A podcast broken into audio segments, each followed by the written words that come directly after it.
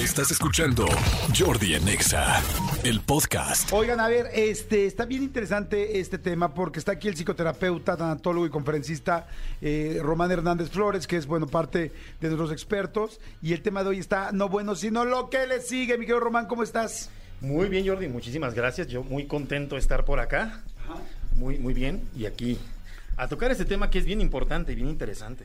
A ver, mujeres que están allá afuera, mujeres que nos están escuchando y todos los hombres que tienen a una mujer cerca, ¿qué tanto te has olvidado de ti por quedar bien con todas y con todos los demás? ¿Estoy bien? ¿Arrancamos bien por ahí, Román? Por supuesto, totalmente, Jordi. Es, la verdad es que este tema de buscar caerle bien a medio mundo, buscar estar bien con todos para que no se alejen, para que no nos señalen, para que no nos dejen solos, de pronto se vuelve como un lastre porque nos aleja de nuestro ser. ¿no? Porque tenemos que, en el caso de las mujeres, ¿no? Quieren ser la mejor madre, pero se olvidan de, de la persona. Quieren ser la mejor esposa y dejan de ver a las amigas, dejan de salir con su propia familia, dejan de hacer cosas para ellas crecer, ¿no? Y quieren ser lo mejor en todo, pero se olvidan de lo más importante, de su ser. Y, y yo veo a muchas mujeres, escucho a muchas mujeres que dicen, tengo todo para ser feliz, Pero no lo soy. Totalmente. ¿Sabes qué? Que es cierto, no sé si, así como hay estigmas que nos marcan a los hombres, hay uno muy grande que marca a las mujeres, y es que ahora yo veo a las mujeres y es un rollo de todólogas tan fuerte que digo, pobres, ¿no? O sea, una cosa es que sean multitask, pero no, no a ese grado, ¿no? Porque es, entonces la mujer quiere ser la mejor mamá, quiere ser la mejor amiga, quiere ser la más guapa, quiere ser la mejor para en el trabajo, quiere ser la mejor esposa, pero también quiere ser la mejor amante, pero también quiere estar, o sea, dices, güey, no hay manera, o sea, no hay manera de hacer todo eso en una vida, y Es mucho que- menos en 24 horas de un día. Por supuesto. ¿Y sabes de dónde viene todo esto, Jordi? De que no se sienten suficientes. Y como no se sienten suficientes, andan viendo qué es lo que el otro necesita. Son expertas, y eso es algo que yo reconozco, en ver qué es lo que el otro necesita. Y ya con verle los ojos al hijo, ya dicen, ya sé qué tiene. Ya con verle la mirada al marido, a los papás, a los hermanos, dicen, yo ya sé qué tiene. Pero ellas se vuelven a ver un espejo y no saben lo que necesitan.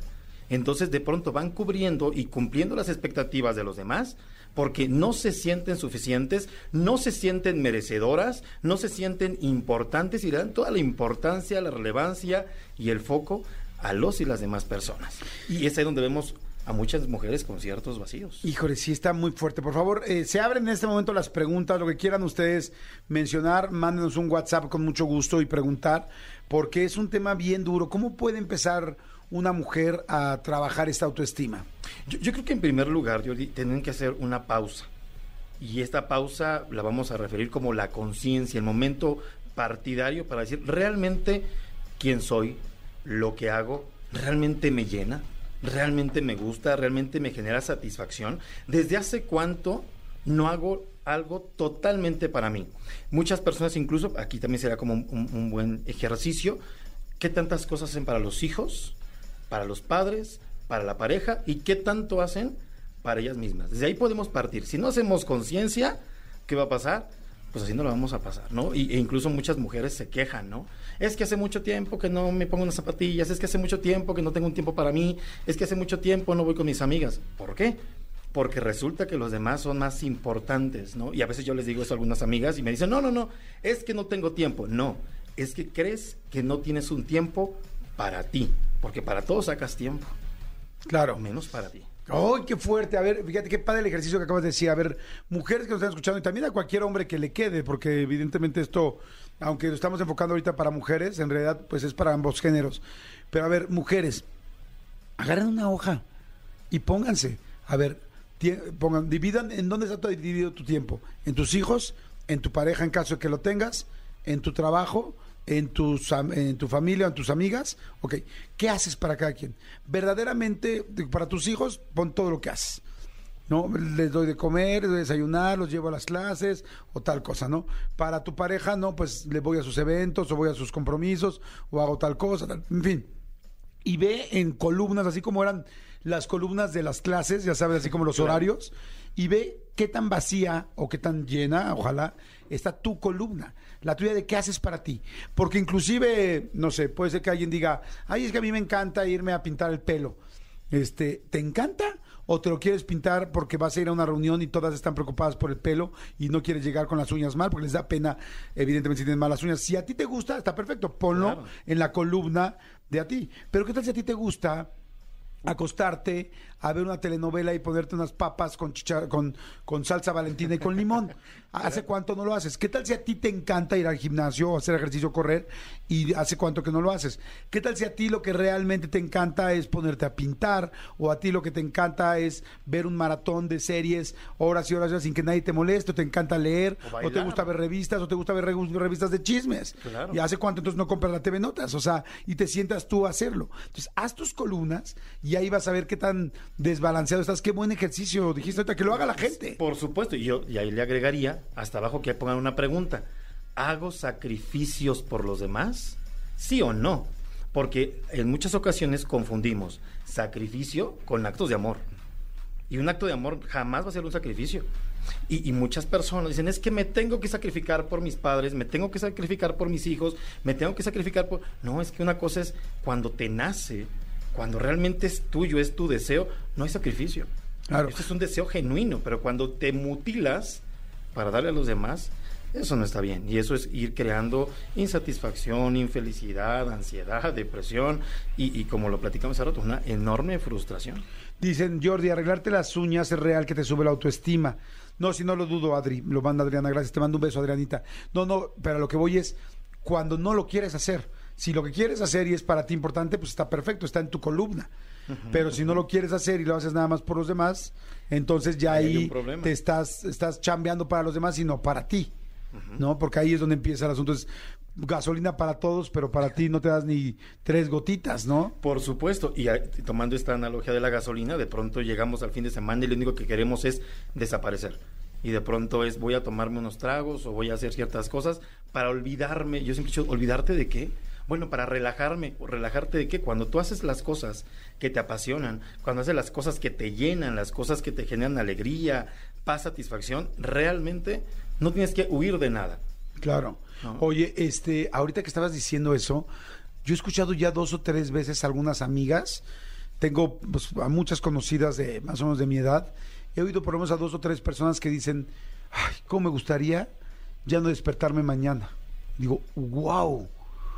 O sea, sin decir la palabra suicidio, sin decir la palabra quiero dejar de vivir, pero es como, estoy hasta la madre. O sea, en serio ya no quiero Claro. nada, nada, nada, nada, nada, nada, por tratar de cumplir tanto. Ahora, ¿será que también las redes sociales y las imágenes y todo nos están presionando especialmente a las mujeres, a todos, pero más a las mujeres a, hacer algo? Todas se toman foto enfrente del espejo. Ahora todas quieren estar más delgadas. Ahora todas quieren tener un pelo precioso. Ahora todas se quieren ver fashion y bajar Pinterest para ver cómo se visten hoy. O sea, es mucha presión, ¿no? Totalmente, Yori, es muy cierto. Las redes sociales hoy se vuelve como una competencia de egos, ¿no? Ella ya se pintó el cabello de rubio y esa es la tendencia, pues ahora todas de cabello rubio. Y, y entonces ahora todo el mundo, como bien lo decías, ya fueron a tal restaurante a comer tal platillo. Tenemos que ir todos a, a ese platillo, aunque no sea lo que yo propiamente busque. Como lo decías hace un momento, estamos chambeando para los demás, para que los demás me vean, para que los demás me den like. Entonces, si tengo pocos likes, entonces valgo poco. Si tengo muchos likes, entonces valgo mucho. Qué Ve- cañón ese rollo de los likes, cómo nos ha afectado, ¿eh? O sea, inventaron una nueva forma de, de estar todos vulnerables e inseguros. O sea, Exacto. está horrenda y además es adictivísima y me considero dentro de ella, ¿eh? No creas que digo, ay, los veo de lejos. No. Claro. O sea, sí está horrible. Mira, hay mucha gente que está mandando mensajes, dice, a mí me gusta ir al gym y llevo dos años que no he podido ir, tienen toda la razón. Luego dice alguien, yo acabo de tener una hija hace tres meses y mi autoestima está mal porque el papá me dejó a los cinco meses de embarazo, chíncare. Y todos me dicen que qué bonita me veo, pero si estuviera tan bonita, ¿por qué me dejó? Atentamente, Lupita Corona. A ver, qué buena pregunta. Yo digo, yo tengo una respuesta, pero aquí me importa tu respuesta, que eres el experto. Fíjate que eh, aquí algo bien importante es, de entrada, ¿tú te quisiste embarazar? Yo le preguntaré a ella. ¿Realmente fue por un deseo personal, un deseo genuino de yo quiero tener un bebé? Porque en muchas ocasiones vemos que se embarazan porque al otro quería tener un bebé. Y entonces hay dos golpes muy grandes. Que la otra persona se haya ido y tener algo que ella no quería. Entonces sería la primera pregunta que yo le haría a ella. Sí, y, y además, bueno, yo pensaría aquí una cosa es que te veas bonita y eso no tiene nada que ver con otra persona que... Totalmente. O sea, estamos hablando... ¿Saben qué? Que yo siento que muchas veces cuando alguien nos deja, cuando alguien no nos quiere, cuando alguien no nos responde, pensamos que somos nosotros los culpables y no es así. La otra persona tiene otros planes, la otra persona tiene otras ideas, la otra persona, hay gente que no puede un compromiso, que no sabe mantenerlo, hay otras personas que quizás no tienen la misma madurez que tú en este momento, o sea, pero siempre nos achacamos es, me dejó porque yo no valgo, y de repente, ¿por qué no pensar al revés? Me dejó porque no sabe lo que quiere, me dejó porque busca otra cosa, me dejó porque quiere, no quiere desmadre, quiere, no quiere un compromiso, no quiere un hijo, y eso no está peleado con que tú estés bonita, que seas segura y que tengas un valor gigantesco. Y, y, que es justamente con lo que venimos platicando. Cuando yo traigo una historia donde vale más lo que los demás hacen, cuando yo traigo una historia donde dado este valor que les doy mayor a los demás, cuando yo veo eso, de pronto pasa una situación y todo lo vivo desde la culpa. Y te digo, es que es mi culpa, y me dejó y es mi culpa, me puso el cuerno, es mi culpa. Y empezamos con comparativas. Si aquel se fue con otra persona, pues ¿qué tengo yo que no tenga ella? ¿O qué tiene ella que no tenga yo? Y empezamos, como bien lo dices tú, a generar un, un comparativo, ¿no? Como si la otra persona fuera mejor, cuando el que tomó la decisión pues está basada en sus intereses muy particulares. Dice, hola Jordi, saludos, soy Lupita Morales. Mi gran error fue desvivirme por mi familia y por completo me olvidé de mí y mi autoestima estaba y está por los suelos, tanto que no podía ni verme al espejo. Tanto me descuidé y me olvidé por completo de mí, al grado que hoy me estoy separando y mucho tuvo que ver que mi esposo hasta pena le daba yo, ya que jamás en 23 años me presentó con sus amigos. Me olvidé de arreglarme, de darme mi tiempo. Hoy me estoy dando poco a poco mi tiempo, pero aún me cuesta trabajo gastar en mí, porque siempre pensé en mi familia. Es más, yo todo lo hacía para que a ellos les gustara y todo era su gusto. Que las uñas, uff, él seleccionaba el diseño, el tinte de cabello, el gusto de él, etcétera. Pero jamás fue mi gusto. Hoy ya me arreglo y me visto a mi gusto, porque hasta, hasta llegó el momento en que él me daba a entender que estaba mega gorda. Vuelvo a lo mismo, hoy me arreglo para mí y no para los demás. Wow. Eh, y como esta historia, de, entra- de entrada, qué valor para compartir nuestra experiencia. Y algo que puedo decir al respecto de eso se llama despersonalización. Y vamos a imaginarlo rápidamente este juego de Jenga, ¿no? Estas tablitas, eh, eh, unas apiladas encima de otras. Cada que decimos, me pongo las uñas por los demás, yo, a mí me gustan las verdes, pero me pongo las moradas porque eso le gusta a él. Yo me gustan las, las zapatillas, pero me pongo flats para que a él le guste. Es como ir dando una piececita de ese juego de Jenga a los demás. Y le damos dando una a los hijos para que no hagan berrinche, les doy. A mi pareja para que no se aleje, me visto de tal forma. A mis papás para que no se alejen, elijo tal carrera o tal trabajo. Y de pronto, ¿con cuántas piezas de Jenga te quedas? Con nada. Se te va a caer. Totalmente, está O sea, totalmente... estás quitando una, dos, tres. Qué, buen, qué buena analogía. ¿eh? Exacto, y ahorita cómo están muchas personas tambaleándose todo el tiempo. Y viene un pequeño airecito, un conflicto económico y la vida se les acaba. Viene una situación donde un tema de salud y sienten que la vida se les acaba, un tema ahí laboral, la vida se les acaba. Y no es porque no se quieran, porque algo bien importante es que no todo es autoestima, no todo es amor propio. Hay que revisar en qué momento te perdiste, en qué momento consideraste que los demás eran más valiosos y que la opinión de alguien más era la, la que definía tu calidad de vida. Está interesantísimo. Síganos este, diciendo, manden WhatsApp al 5584 111407. Román, muchas gracias. Román Hernández Flores. Este, solo para terminar, y luego tenemos que hacer una segunda parte de esto. Este, ah, no, la vamos a hacer ahorita, vamos a regresar. Ah, vamos a regresar. Ahorita me dices de regreso, eh, ¿cómo pueden empezar a trabajar? ¿Cómo pueden empezar a hacerlo mejor? Por supuesto.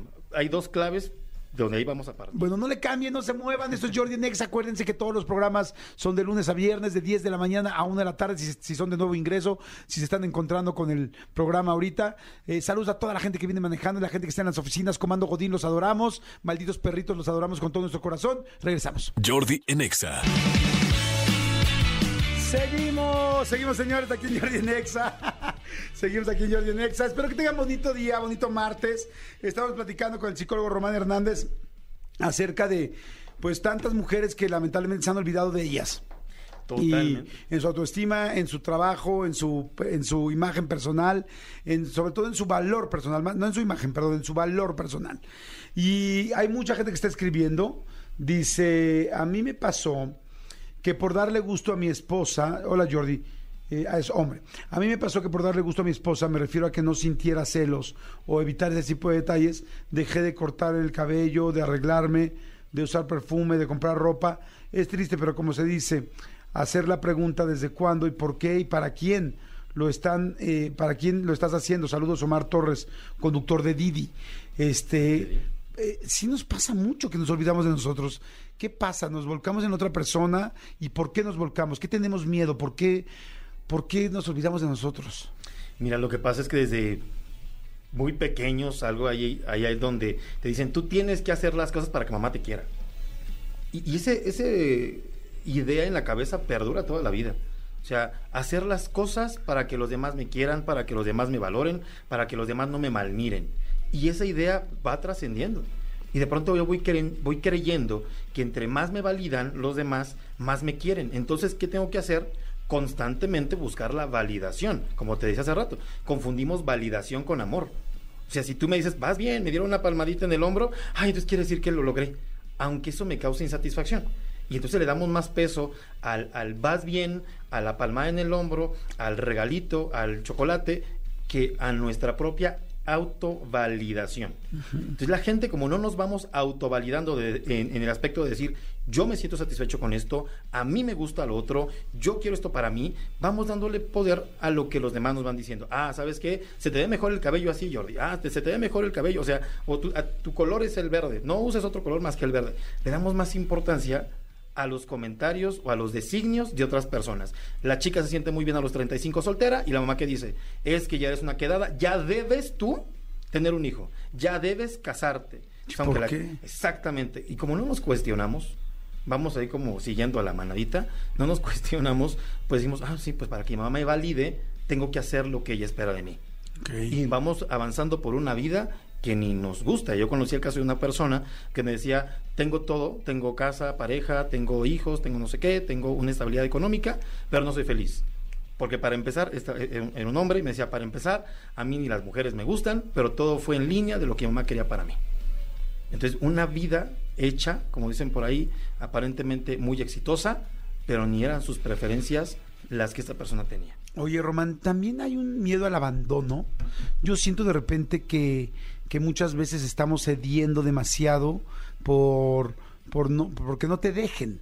¿no? Siento que hay mucha gente que de repente es, bueno, hago esto con tal de que no me dejen. Ah, pues dejo de tomar con tal de que no me dejen. Ah, pues es que dejo de usar vestidos o minifaldas para que no se enoje y no me deje. O sea, un gran, gran, gran miedo de no estar sola o de no estar solo. Y, y eso, ¿por qué? ¿De dónde viene? Ok, fíjate, hay tres grandes miedos de adultos. De niños teníamos el miedo a ropa vejero, a shock, sí. no sé. De adultos tenemos tres grandes miedos. Uno, el que acabas de decir tú, a la soledad. Miedo al rechazo, sería el número dos. Y tres, el miedo al que dirán.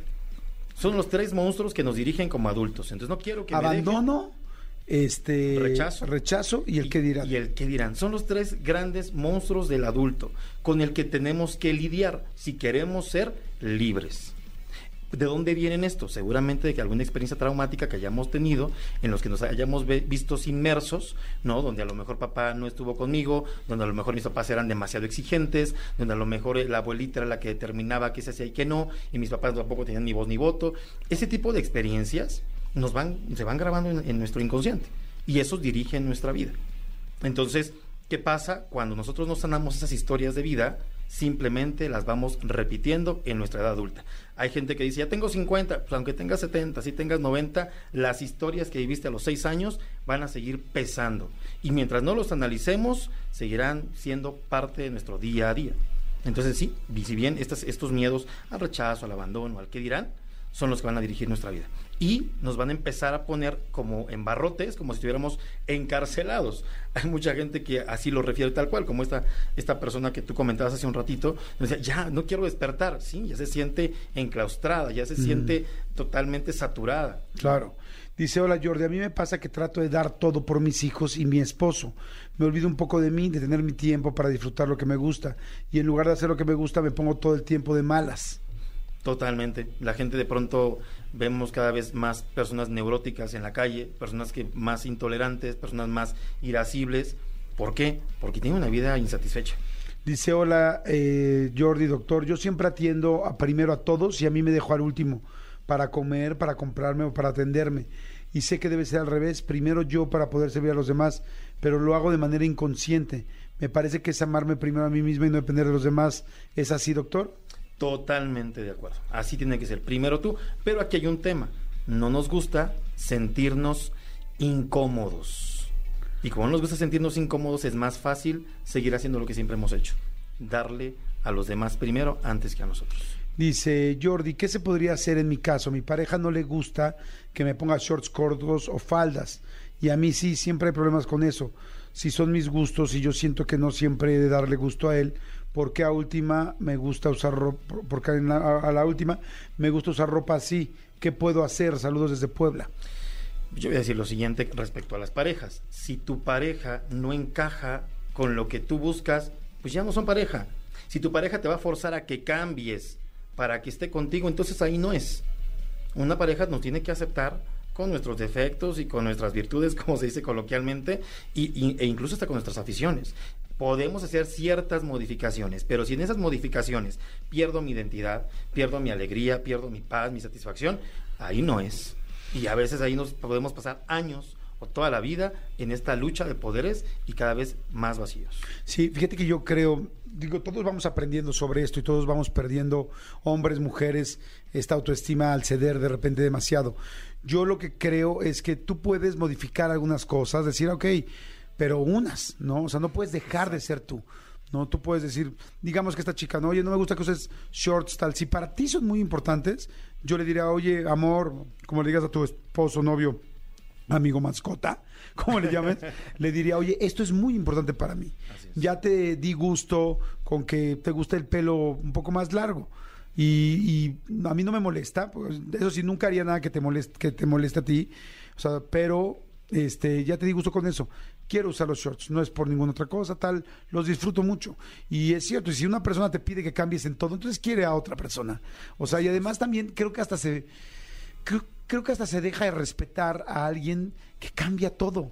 O sea, no me gusta que hagas esto, no me gusta que hagas el otro, no me gusta que hagas el otro, no te pongas así, no te pisas así. A rato ya lo sientes como un títero, como una marioneta. O sea, también es padre cuando tú en tu pareja ves a alguien que se respeta a sí misma, que tiene su, su, su estilo, su forma de ser, su forma de actuar, que también le gusta hacer sus cosas, ¿no? Porque si no, qué flojera también tener a alguien aquí todo el tiempo al lado. Y yo creo que a toda pareja le molesta tener a alguien al lado, ¿no? Que no trabaja, no tal, no sale. Al principio todo el mundo dice, ay, qué padre tener a alguien cerca y que me esté consintiendo. Sigan, a ver, échatelo 20 horas ahí al lado, pues nadie va a querer a alguien así.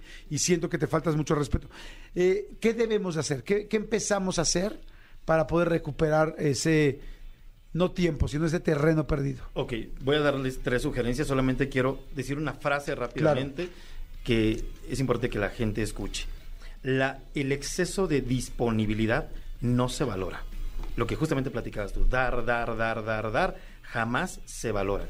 Entre tú más vayas cediendo poco a poco, más vas a ser valorado. Pero el exceso de disponibilidad nunca se valora. Ahora, ¿qué empezar a hacer? En primer lugar, entender que va a venir, cuando empecemos a poner límites, empecemos a voltearnos a ver a nosotros, va a venir una, una etapa...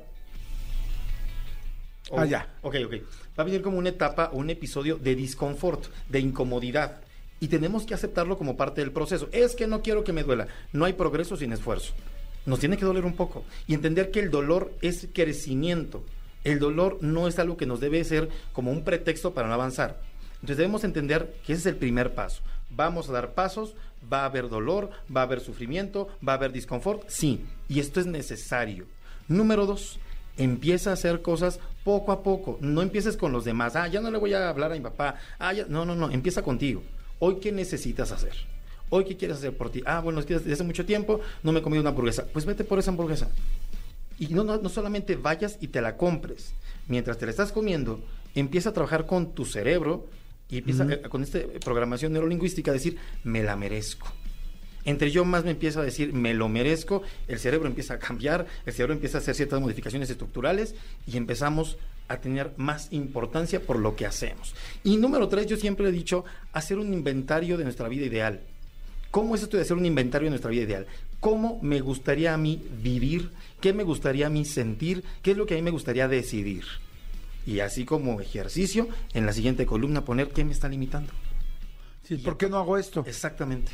O sea, cuando yo hago mi inventario de mi vida ideal y digo, por ejemplo, el primer inventario es yo quiero ir al gimnasio, quiero pesar tanto, quiero tener tal cuerpo, ok. En la siguiente columna, ¿qué me limita? Y si yo pongo el marido o los papás, bueno, ¿qué hay debajo de esto que no me permite a mí, porque no son los demás, ¿eh? que no me permito yo dar ese paso? Esas tres claves son vitales, Jordi, para empezar a salir y a tener una vida más libre, más feliz. Nadie se merece tener una vida encerrado, enclaustrado en, en, en situaciones que, que no nos gustan. Está interesantísimo. Eh, doctor, doctor Román, este, la verdad me encanta, me encanta Román Hernández Flores. Eh, tienen un- una cumbre nacional que van a hacer que es- se llama Mujer sin Maquillaje. Así es. ¿Cuándo va a ser esto y de qué va? Justamente va de todo esto, Jordi. Es el próximo viernes 20 de mayo, es la cumbre nacional. Somos varios especialistas, los cuales justamente estaremos tocando estos temas. Es este viernes, ¿no? Es este viernes, este viernes a las 5.30 de la tarde aquí en la Ciudad de México y estaremos tocando justamente estos temas. ¿Desde dónde nos perdimos? ¿Por qué nos perdemos? ¿Qué nos controla? ¿Qué nos limita? Y lo más importante, no es, no es solamente empoderar a la gente, no, es que la gente haga conciencia. Cuando uno hace conciencia, cuando uno reconoce de dónde vienen las situaciones, los traumas, los apegos, el miedo, solo así podemos hacer cambios. No sé, como échale ganas y tú puedes. No, a mí no, a mí me preocupa cuando la gente sale contenta y motivada de una conferencia que yo doy, porque esa no es la intención. Mi intención es que la gente salga con cara de guate y diga, sí es cierto, tengo que empezar a hacer cosas. Cuando yo veo a una gente de una, después de una conferencia media confundida o sacada de onda, digo, hicimos un buen trabajo, ¿no? Porque entonces quiere decir que Se están le- replanteando le- cosas. Exactamente. Y de eso va la conferencia. Te digo, somos cinco especialistas, cada quien en su área, cada quien desde su enfoque, ¿no? Para ir reforzando, ¿no? Van dos, dos mujeres, vamos tres especialistas hombres, que justamente vamos a estar tocando el corazón de muchas mujeres y de muchos hombres, porque también ya llevamos ahí varios hombres inscritos donde se identifican, donde se han perdido en algún momento de sus vidas, donde ahorita dicen, tengo todo para ser feliz y no lo siento, ya tengo muchos malestares en mi vida y quiero tomar decisiones. Entonces es un buen punto, pero es una cumbre, es un buen punto, es un buen momento para que la gente salga de ese lugar. se ¿Esto es en la Ciudad de México? Así es. Ok, ¿dónde va a ser y cómo consiguen los boletos? Bueno, va a ser en la carpa geodésica al sur de la Ciudad de México. Ahí, ahí va a ser este evento, empieza a las 5 y media. Aparte de ser algo padrísimo, porque tenemos alfombra roja, tenemos ahí un, un- un, este, tema ahí de fotos para que las mujeres y los hombres también se sientan importantes, porque así lo son. Y pueden comprar los boletos en mi WhatsApp 55 16 83 46 91. Lo repito una vez más: Sí. 55 16 83 46 91 y ahí les podemos dar todos los informes para que adquieran sus boletos y estén ahí en esta cumbre nacional. 55 16 83 46 91. A mí me encanta repetir mucho los teléfonos porque como yo siempre cuando escuchaba en el radio un teléfono nunca cansaba, lo vuelvo a decir. 55 16 83 46 91. Gracias Román Hernández Flores, gracias psicólogo de este programa, muchas gracias. Gracias, Mi querido Román, padrísimo. Escúchanos en vivo de lunes a viernes a las 10 de la mañana en Exa FM 104.9.